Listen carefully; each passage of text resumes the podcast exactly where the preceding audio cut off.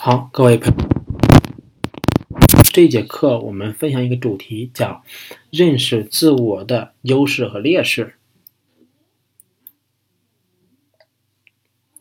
首先有一点我们一定要了解啊，就是说每一个人都有自己的优势，而你的这个优势呢，一定是有个市场需要的，只不过是你在此时此刻还没有找到你这个是你这个优势的市场需要点。你呢需要做的一个重要的事情是说，去寻找到这个机会，把你的优势推向给市场。好，那我们就是如何去评估自我的优势劣势呢？我。有这么一几个建议吧。第一个，从我们的价值观、世界观上来说，就是说每一个人这一辈子的追求可能是不一样的。比如有的人说，我这一辈子要当大老板，我要成为首富，我要呃成为亿万富翁什么的。而有一些人就说，我这一辈子就有一份稳定的工作，然后有自己的时间，就这样平平淡淡的就 OK 了。所以说，这是说。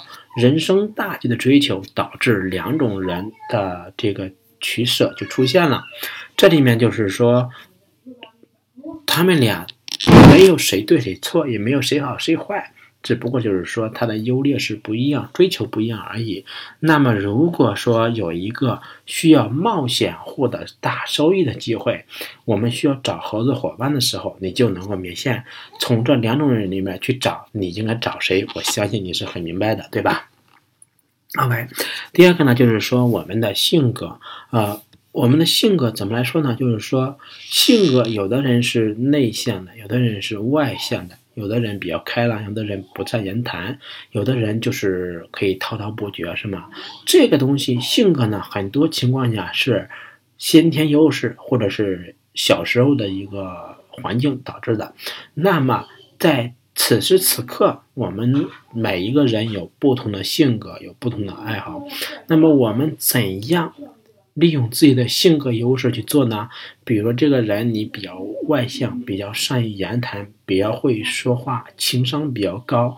那你做外联相关的工作是吧？做跟客户打交道的工作可能更好一些啊。如果这个人呢，你比较内向，不善言谈，但是这里面有一点就是说，一般来说不善于言谈的人，他会比较细心。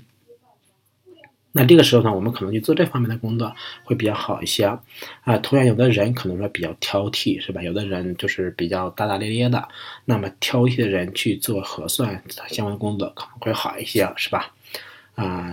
那么再一个就是说，我们擅长的专业啊，一般来说啊，虽然说人们在就业的时候，很多人的工作跟你的专业并不相关，但是我还是想说，如果你的专业不是让你那么讨厌的话，最好还是找相关的工作，能够让你活得更好，或者说活得更容易一些。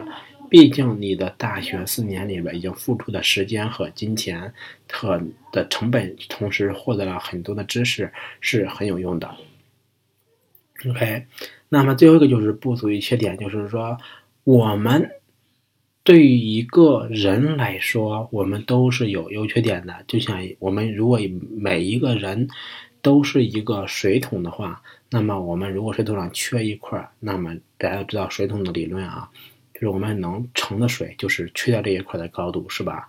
就是我们应该有必要去补充我们的缺点，但是呢。